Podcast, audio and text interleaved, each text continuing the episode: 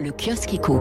Les entreprises françaises dans le piège russe, c'est le gros titre en première page du Figaro. Le gouvernement leur laisse officiellement le choix de rester ou non dans le pays, mais elles sont de plus en plus nombreuses à le quitter.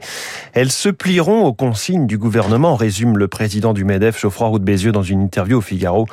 Les entreprises dans le bourbier russe, titre sur ce même thème Le Parisien à la une, qui souligne le dilemme des grands groupes confrontés à des appels au boycott.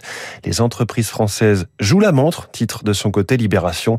Les échos font leur une sur le cauchemar russe pour Renault, le constructeur qui semble parti pour clore une aventure de 15 années. David Barou y reviendra dans son décryptage tout à l'heure à 8h-5. À lire dans le journal L'Opinion, l'embargo total immédiat est un jeu à un seul coup, prévient l'économiste François Lévesque, toujours à propos de la Russie. Ce serait une solution aventureuse, dit-il, sans préparation, ne serait-ce que pour répartir la pénurie de gaz qu'elle entraînerait.